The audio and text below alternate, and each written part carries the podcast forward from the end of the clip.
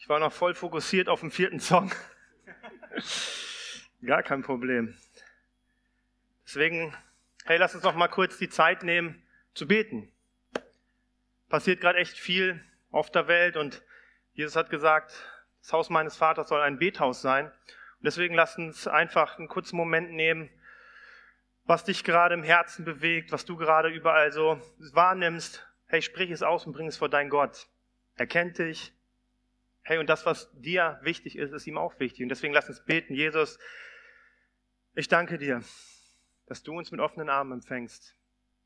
Und dass unsere Sorge oder auch Angst, all das, was wir sehen, dass du es auch siehst, dass dir nicht fremd ist, sondern, Herr, du bist auf diese Welt gekommen und du hast ja das größte Leid durchlebt.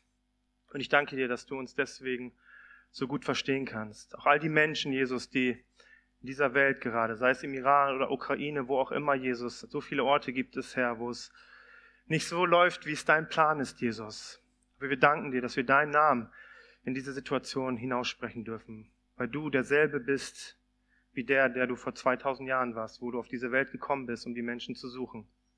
Wir beten, Herr, dass du mit deinem Frieden, mit deiner Liebe, mit deiner Hoffnung in die Dinge hineinkommst. Und ganz besonders wollen wir alle Menschen segnen, Herr, die in Regierung ja Verantwortung haben, die Macht haben, die Entscheidungsbefugnis haben, Herr.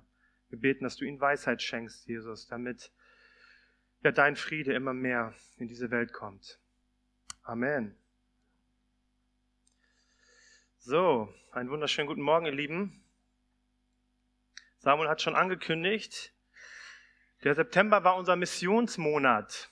Wir hatten unsere beiden Missionare oder Missionarsfamilien in unserem Hause gehabt. Ich hoffe, ihr wurdet richtig stark von ihnen ermutigt. Und auch wir haben uns die Frage nach unserer Mission und Berufung gestellt. Und es ist jetzt ein neuer Monat angefangen und ich habe gedacht, hey, wir können was Neues starten, aber irgendwie war es mir doch nochmal ein Anliegen, die Gelegenheit zu nutzen, um uns einfach ein paar gute Anregungen zu geben, damit das, was wir auch gerade gesungen haben, was uns so lieb geworden ist, damit wir das auch mit den anderen Menschen teilen können. Und ich teile nochmal den Vers aus Johannes 3, Vers 16 bis 17 heute. Ein Vers, den wir eigentlich alle auswendig äh, können sollten. Und ich lese mal vor. Denn also hat Gott die Welt geliebt, dass er seinen eingeborenen Sohn gab, auf dass alle, die an ihn glauben, nicht verloren werden, sondern das ewige Leben haben. Denn Gott hat seinen Sohn nicht in die Welt gesandt, dass er die Welt richte, sondern dass er die Welt durch ihn gerettet werde. Herr, allein dieser zweite Vers, deswegen habe ich ihn noch heute hinzugefügt, ist so wichtig für uns. Jesus kam nicht in diese Welt, um zu richten, sondern er kam, um Menschen von dieser ewigen Gottesferne zu retten. Er kam, um Menschen mit Gott zu versöhnen und sie wieder in dieses Leben hineinzustellen, als seine geliebten Kinder zu leben.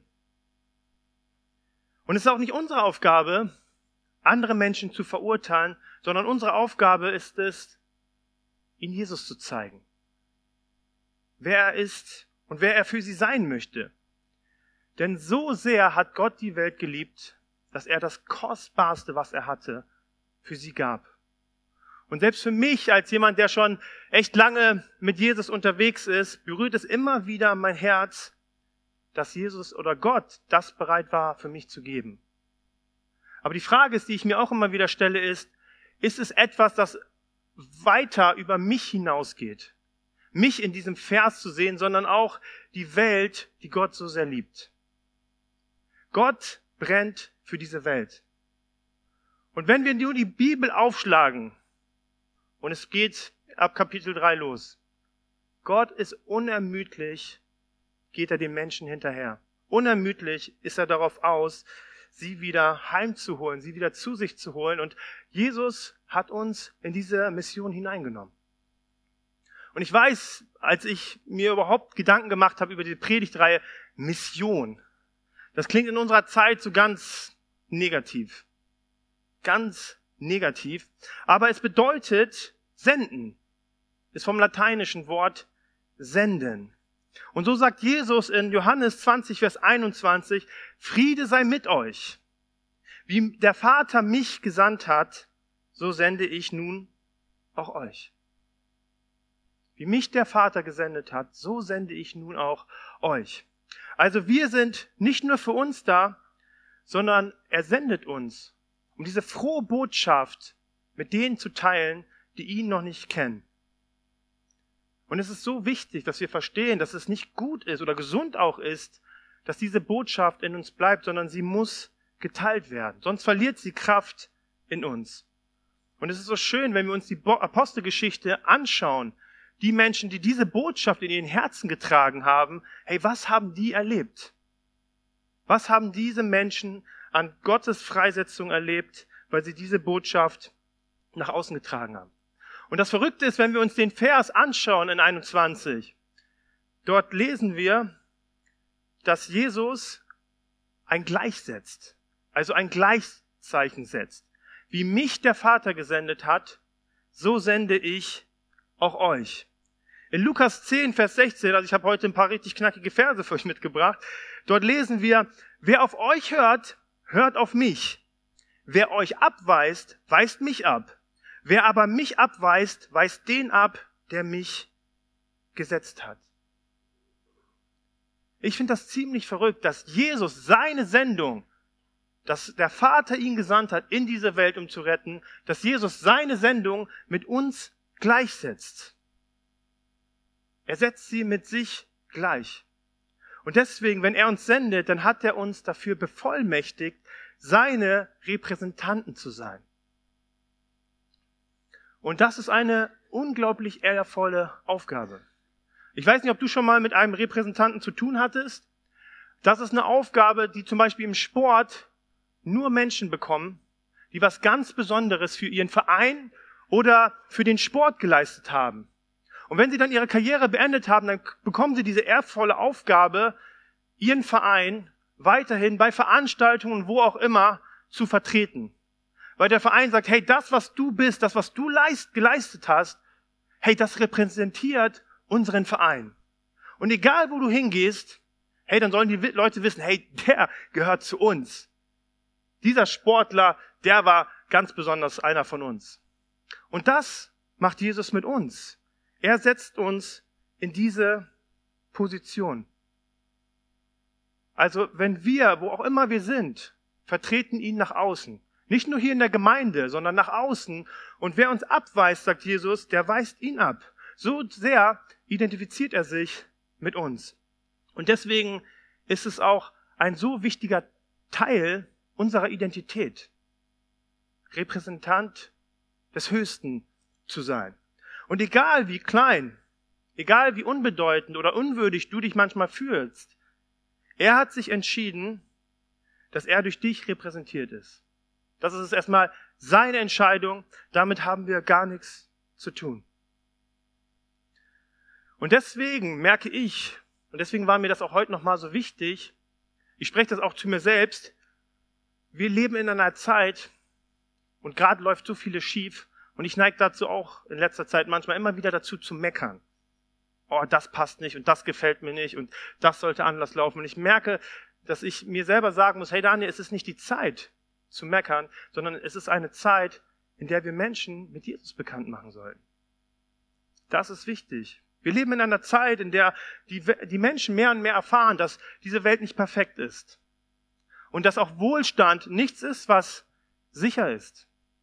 Und dass so vieles, was so oft scheint, das Leben zu tragen, so schnell wegbröckeln kann. Und deswegen ist das Beste, was wir tun können, die gute Nachricht mit den Menschen zu teilen, die ihn nicht kennen. Denn egal wie zufrieden oder erfolgreich sie auch scheinen, Johannes 3, Vers 16 sagt uns, hey, wer Jesus nicht hat, ist verloren, weil er ein Leben ohne Gott hat. Und die entscheidende Frage, die ich mir mit euch heute stellen möchte, also heute ist so ein bisschen Coaching-Time, okay? Ich habe so ein paar Anregungen mitgebracht und ich hoffe, die helfen euch weiter. Und die spannende Frage ist, die wir uns stellen müssen, hey, was hält uns ab? Hey, das Beste, was es auf dieser Welt gibt, mit Menschen zu teilen. Und ich merke es bei mir, dass ein wesentlicher Punkt ist, dass ich, wenn es um Evangelisation oder Mission geht, den Glauben zu teilen, ich ganz stark auf mich schaue. Ich weiß als, noch, als ich 2018, schon ein bisschen her, wieder nach Oldenburg zurückgekommen bin und dann hatten wir hier die Regel, am Ende der Predigt wird ein Aufruf gestartet. Hey, ist doch ganz normales. Lad jemanden ein, er kann sich für Jesus entscheiden. Gar nicht so kompliziert. Aber ich habe mir einen mega Kopf gemacht. Die Predigt, so am Anfang ist man noch so relax und immer mehr habe ich gemerkt, wie die Seiten runtergehen. Oh, jetzt kommt gleich der Aufruf. Gleich kommt der Aufruf. Hey, und was ist, wenn sich keiner entscheidet? Was ist, wenn keiner die Hand hebt? Dann war meine Predigt schlecht? Oder war ich nicht gut genug? War ich nicht gut vorbereitet? Und ich glaube, dass es ganz schnell uns so passiert, dass wenn wir bei dem Thema unseren Glauben zu teilen, auf uns schauen, dass wir dieses Gefühl haben, dass das, was wir hätten, nicht gut ist oder dass es nicht ausreicht in einer Gesellschaft, die von Gott so wenig wissen will. Eine Gesellschaft, in der alles irgendwie gleichgültig scheint. Jeder soll das nehmen, womit er glücklich ist. Und hey, wenn du Jesus hast, hey, voll schön für dich. Aber no thanks. Und manchmal ist es so, ich hatte in der Vorbereitung so einen, so einen, so einen, so einen Schrotten Gebrauchtwagen vor Augen. Als wenn unser Glaube manchmal so in so eine Schrottkarre wäre und Jesus sagte, hey, die musst du jetzt irgendwie an den Mann bringen. Viel Glück dabei. So, so, so geht es uns manchmal, aber es ist so wichtig, dass wir immer wieder verstehen, und ich sage mir das auch immer wieder, jedes Mal vor der Predigt, hey, dass sich nicht jeder bekehrt. Und dass ähm, vor allen Dingen nicht durch mich. Der Einzige, der das tut, ist Gott. Gott tut das. Er tut das durch uns, aber wir sind nur die, die auf ihn hinweisen.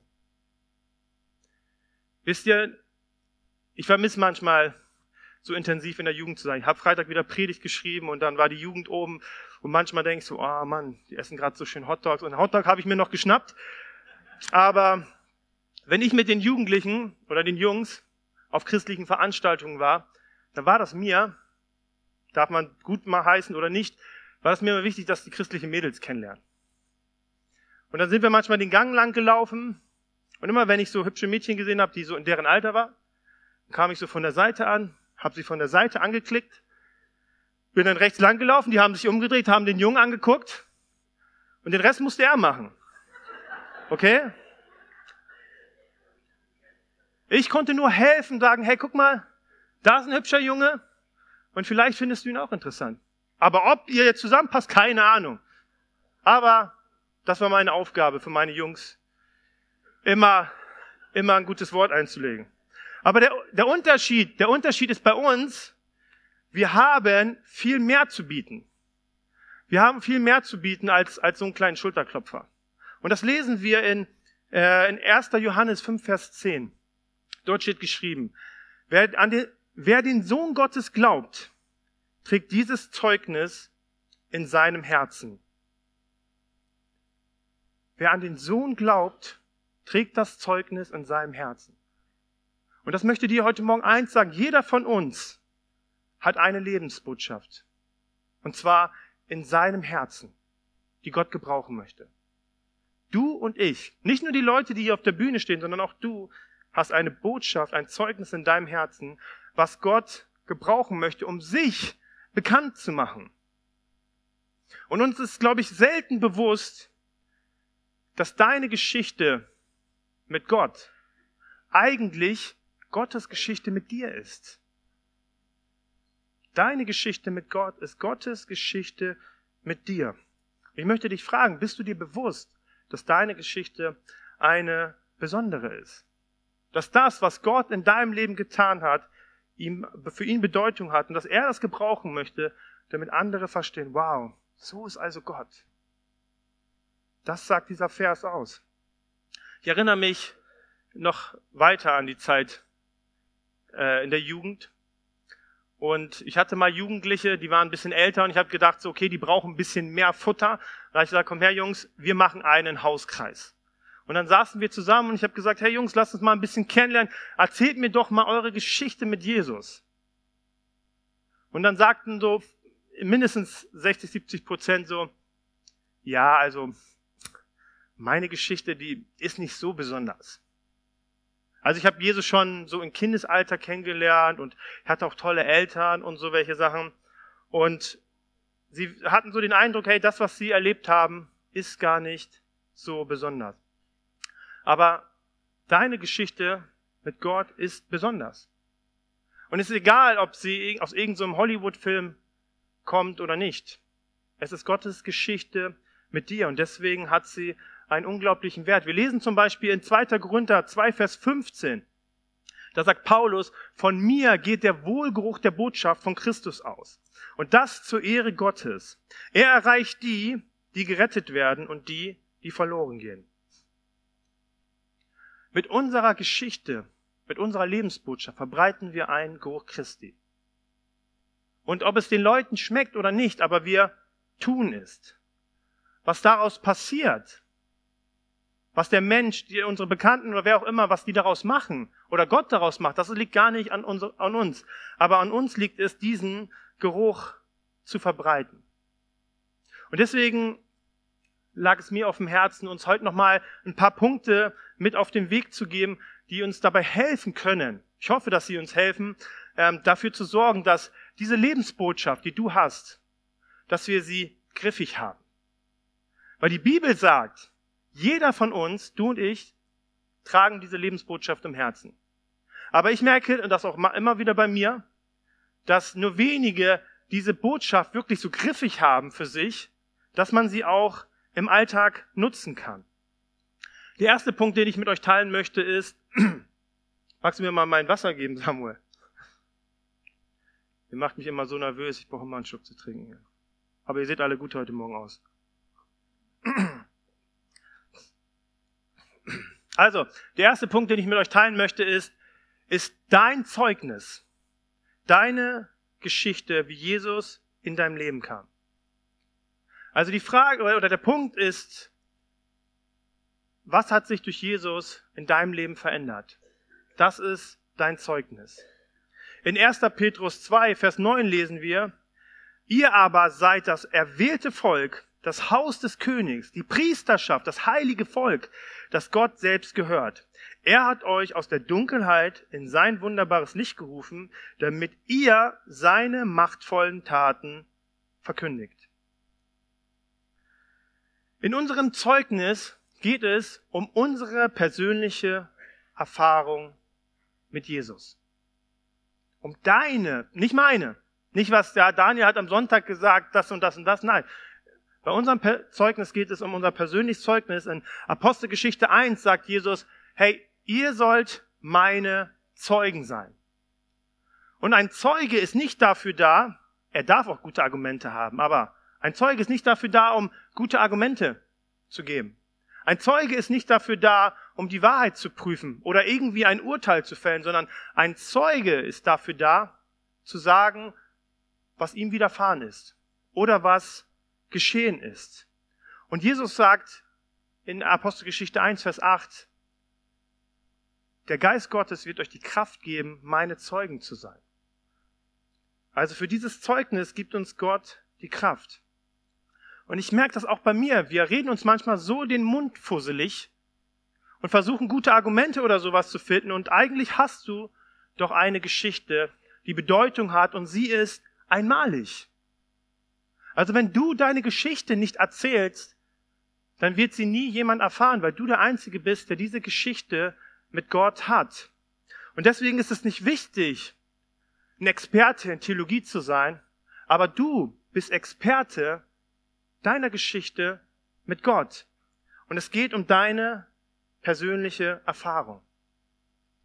Wenn ich was gekauft habe, von, von dem ich begeistert bin, könnte so viele Produkte jetzt nennen, ne? aber ich sage natürlich nicht.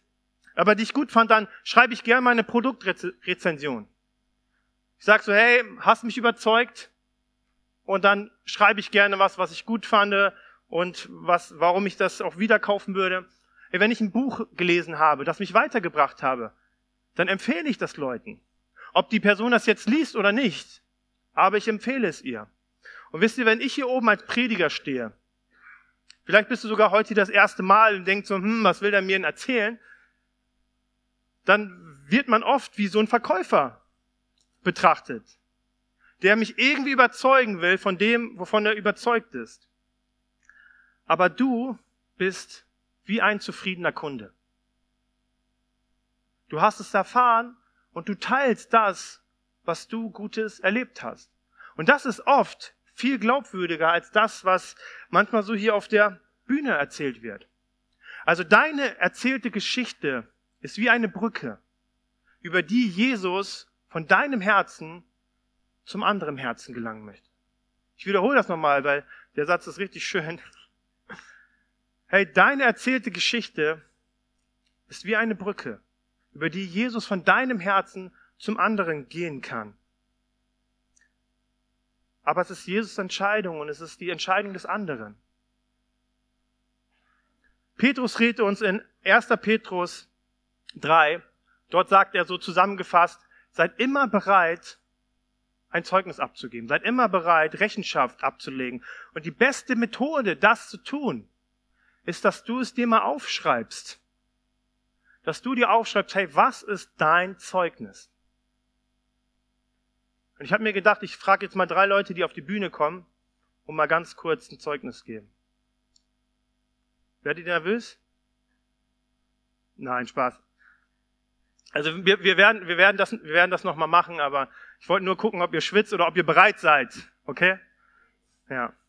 Und wenn du es dir aufschreibst, ich habe es auch schon mal gemacht, hey, es hat mich so, mich selbst am meisten motiviert, mich wieder daran zu erinnern, wow, was hat Gott in meinem Leben getan? Was, was ist passiert, weil Jesus in mein Leben kam? Und deswegen möchte ich dir einfach mal ein paar Anregungen geben. Mach dir am besten ein Foto von, das sind einfach nur vier so Kerngedanken. So, ich kann, kann sie euch auch nochmal schicken oder so, ne? Aber was uns hilft, eine Geschichte zu erzählen. Hey, wie war dein Leben ohne Jesus? Wie hast du gemerkt, dass du Jesus brauchtest? Wie hast du dich ihm anvertraut? Und was ist die Veränderung, die Jesus in deinem Leben gebracht hat? Wir müssen da nichts Theologisches, Römer 5 und t aufschreiben. Es geht um deine persönliche Erfahrung mit Gott. Es geht um dein Zeugnis. Und ich finde es so cool, dass ähm, jetzt habe ich gerade den Faden verloren, weil ich wollte eigentlich über Paulus sprechen. Paulus, Paulus möchte zum Beispiel auch in vielen Stellen, wenn er was durchbringen möchte, spricht er von seinem persönlichen Zeugnis. Er kann an den Stellen, hätte auch voll die Zitate und sowas reinhauen können, aber er teilt etwas von seinem Herzen, um die Menschen mit seinem Herz zu gewinnen.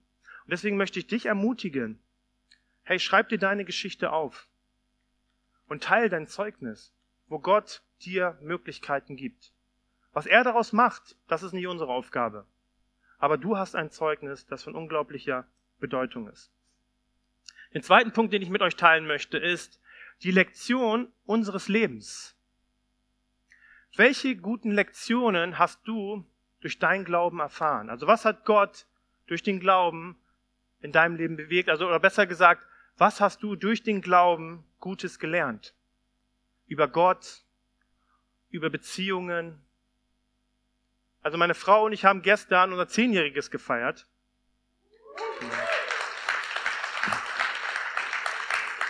Und ich kann, konnte ihr gar nicht genug be sie beglückwünschen, dass sie seit zehn Jahren so einen tollen Ehemann hat. Ne?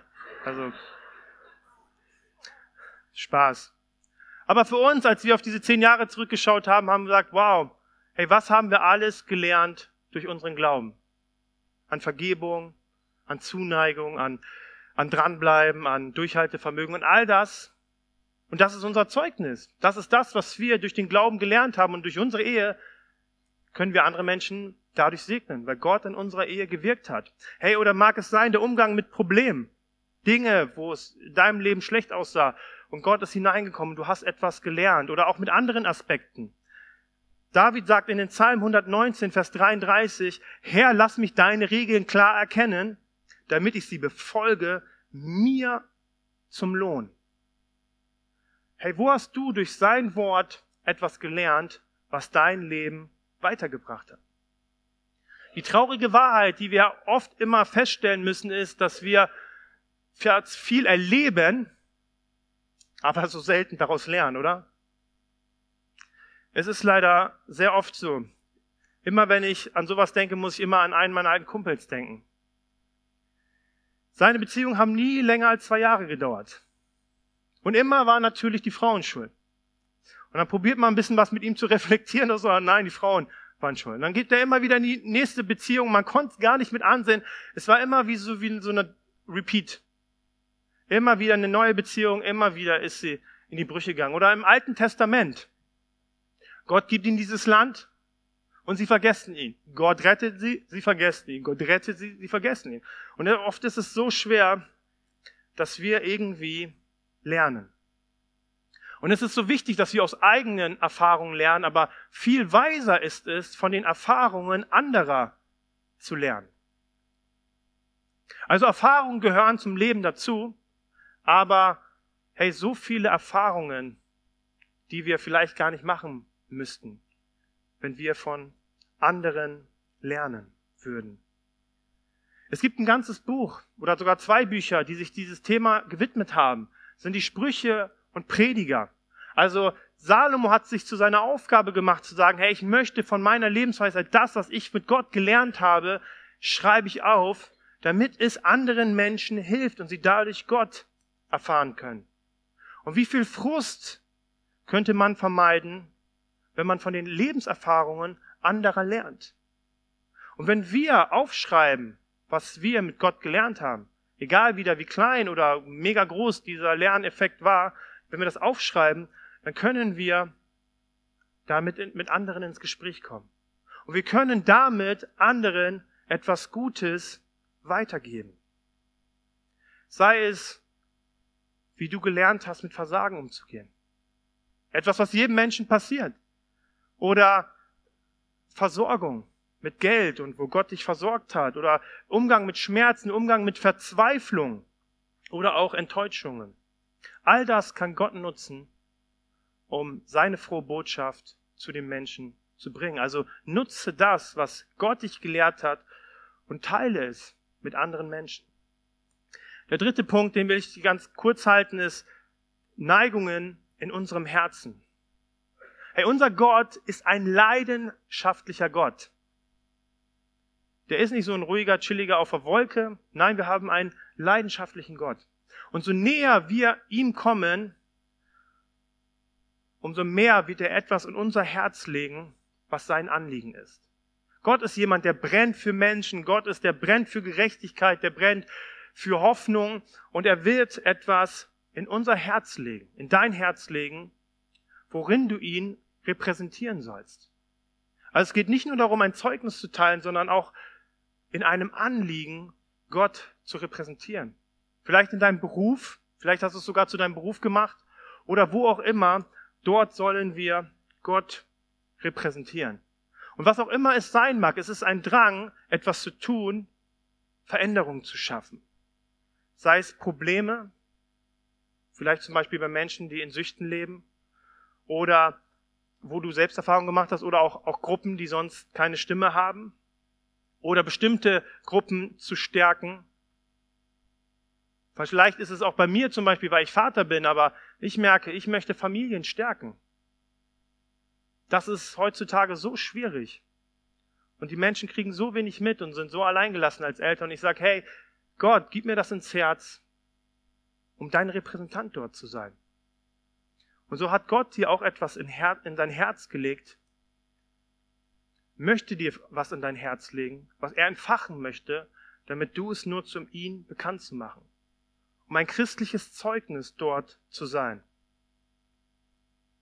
Und der letzte Punkt, den ich mit euch teile, ist natürlich die gute Nachricht. Letztlich ist, letztendlich ist es die gute Nachricht, die Herzen verändert. Und es gibt so viele gute Bücher, die uns Anregungen geben, wie wir das Evangelium teilen können. Es gibt so viele Methoden und Wege. Und was ich gemerkt habe, es ist so wichtig, ich war auch letzte Woche mit Lydia und Annalena auf der Bundeskonferenz und da kommen so viele unterschiedliche Menschen zusammen und es gibt so viele Wege, Jesus zu verkündigen. Und ich habe für mich selber auch nochmal gemerkt, hey Daniel, dein Weg ist nicht der einzige. So wie du das machst oder wir auch als Gemeinde machen.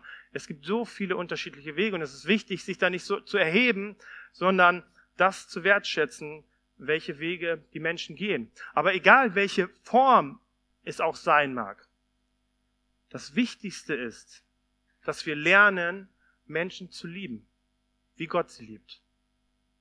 Das ist das Aller, Allerwichtigste an dieser guten Nachricht. Und das Wichtigste für, für unsere Botschaft, auch für unser Zeugnis, dass wir lernen, Menschen zu lieben, wie Gott sie liebt. Es gibt keinen Menschen auf der Welt, der, nicht, der, der auf der Welt ist, den Gott nicht liebt und der ihm nicht wichtig ist. Wir lesen in 2. Korinther 5, Vers 14, was wir auch tun, wir tun es aus der Liebe, die Christus uns geschenkt hat. Sie lässt uns keine andere Wahl. Wir sind davon überzeugt, weil einer für alle starb, sind alle gestorben.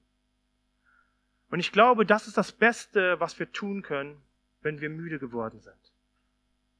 Ich war auf der Bundeskonferenz und ich fand es richtig krass, wie viele Gemeinden jetzt so auch nach der Corona-Krise, und wir hatten sogar noch eine Gemeindekrise, herausgefordert sind und sich fragen, hey, wo sind die Menschen?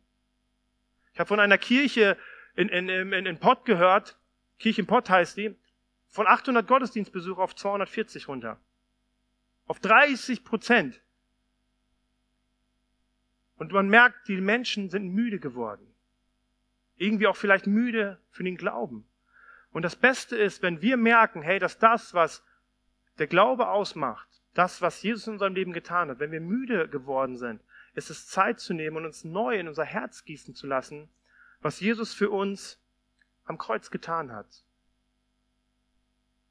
Wenn wir nicht davon begeistert sind, diese, das Evangelium zu teilen, dann liegt es meistens daran, dass wir diese Liebe, die Jesus am Kreuz für uns ausgegossen hat, dass sie irgendwie in uns ein Stück weit erkaltet ist. Aber es war Liebe, die Jesus angetrieben hat, auf diese Welt zu kommen. Und es war die Liebe zu uns, die uns, ans, die ihn ans Kreuz geführt hat. Und wir müssen die Menschen lieben. Sie müssen uns am Herzen liegen, die Gott nicht kennen, weil sie Gott am Herzen liegen. Und wenn wir aus Angst oder aus Furcht, aus Unsicherheit uns nicht trauen, das zu teilen, was uns eigentlich so lieb ist, hey, dann brauchen wir diese Liebe Christi. Weil die Bibel sagt, die Liebe treibt alle Furcht aus. Und Liebe ist auch größer als Hass oder Furcht. Und deswegen brauchen wir immer wieder neu diese Liebe in unseren Herzen. Er will, dass keiner verloren geht. Keiner. Er will das nicht. Und deswegen ist es gut, wenn wir für die Menschen beten wenn wir sie lieben und ihnen dienen und wenn wir mit ihnen die gute Nachricht teilen. Und dafür hat er dich gesetzt als sein Repräsentant. Bernd darf gerne schon auf die Bühne kommen. Ich habe das wieder angefangen, das Lukas-Evangelium zu lesen. Habe ich echt lange nicht mehr gelesen. Und gleich am Anfang hat mich etwas gepackt, wo ich gedacht habe, wow. Es ist die Stelle, wo ähm, der Engel Maria begegnet. Und ihr sagt hier, er sagt hier, hey, du wirst den Retter dieser Welt empfangen. Und sie hat natürlich gar keinen Plan, wie soll das funktionieren und sowas. Und der Engel sagt so, hey, das wird durch den Heiligen Geist geschehen. Und ihre Antwort lautet so, ich will mich dem Herrn ganz zur Verfügung stellen, antwortete Maria. Alles soll so geschehen, wie du es mir gesagt hast. Also Maria hatte gar keinen Plan, was passieren würde. Und sie hatte auch gar keine Ahnung, was das für Konsequenzen mit sich tragen würde. Aber sie entschied sich zu vertrauen auf das, was Gott gesagt hat und sich ihm zur Verfügung zu stellen. Jesus hat dir zugesprochen, ich sende dich. Und dich. Die Frage ist, wie reagieren wir auf diesen Ruf? Es scheint manchmal so schwierig zu sein in unserer Gesellschaft, hey, für etwas zu stehen, was so voll alt und gar nicht mehr relevant erscheint. Und manchmal so herausfordernd und manchmal ist es so, dass wir keine Frucht sehen. Hey Dan, ich habe das schon so oft versucht. Ich bete schon so lange für diese Person. Ich habe mir schon zehnmal den Mund fusselig geredet, aber es passiert nichts. Aber Gott hat es gesagt. Du sollst mein Repräsentant sein. Und deswegen soll es so geschehen, wie er es gesagt hat. Und es passiert, wenn wir uns ihm zur Verfügung stellen. Hey, wir sind nicht hier, um nur schöne Gottesdienste zu feiern. Um Gott zu anbeten. Das werden wir im Himmel so viel tun. Also es ist auch gut, wenn wir das hier tun, aber wir werden das im Himmel die ganze Zeit tun. Und es ist auch schön, wenn du einen Hauskreis hast, aber wir sind dafür da, warum es diese Gemeinde gibt, warum es dich gibt, ist, dass die Menschen diese Nachricht hören. Diese frohe Botschaft von Jesus Christus, dass er Menschen liebt, dass er für sie alles gibt und dass er ein Leben für sie in der Ewigkeit hat. Und dazu hat er dich gesetzt und ich möchte dich heute Morgen ermutigen, hey, dafür wieder eine ganz neue Entscheidung zu treffen. Ganz neue Entscheidung zu sagen, hey Jesus, du hast mich gesetzt. Heiliger Geist schenkt mir ein offenes Herz für die Menschen, mein Zeugnis zu teilen, ihnen gute Lektionen zu lernen, beizubringen, wo du drin bist. Und ich möchte dich auch einladen, hey, wenn du von Jesus gar nichts weißt, dann geht diese Botschaft auch dir. Dass Jesus Christus Mensch geworden ist, um für dich ans Kreuz zu gehen und unsere Sünde, deine Sünde zu tragen. Damit du nicht von Gott fern bist, sondern ein ewiges Leben mit ihm hast als, als sein Kind. Ich möchte nochmal beten. Jesus, ich danke dir, dass du uns die beste Botschaft der Welt anvertraut hast dass du uns als würdig ja, ersehen hast, um deine Repräsentanten zu sein. Vater, wir scheinen oft so klein. Wir sind oft so unsicher. Und doch bist du es, der uns gesendet hat. Du es, der uns diese Botschaft ins Herz gelegt hat und du es bist, der Menschenherzen verändern will. Und ich möchte dich bitten, Herr, dass dort, wo wir müde geworden sind, dort, wo wir diese Berufung aus den Augen verloren haben, Jesus, ich bete, dass du das neu in unsere Herzen setzt. Jesus, damit wir erfahren, wie es die Jünger erfahren durften in der, Post, in der Apostelgeschichte. Diese frohe Botschaft zu teilen, was das für eine Kraft im Leben freisetzt. Und was es für einen Unterschied in dieser Welt und für die Ewigkeit macht. Und ich bitte dich, Herr, dass du uns dort Mut schenkst, auch Weisheit, auch Disziplin, Jesus, da dran zu bleiben. Einfach nur aus dem einen Grund, weil du es gesagt hast, Jesus. Und dafür möchte ich dir danken, dass du jeden Einzelnen hier segnest, jeden Einzelnen gesetzt hast und ihn zu einem Segen setzen wirst, Jesus, damit Menschen dich kennenlernen. Amen.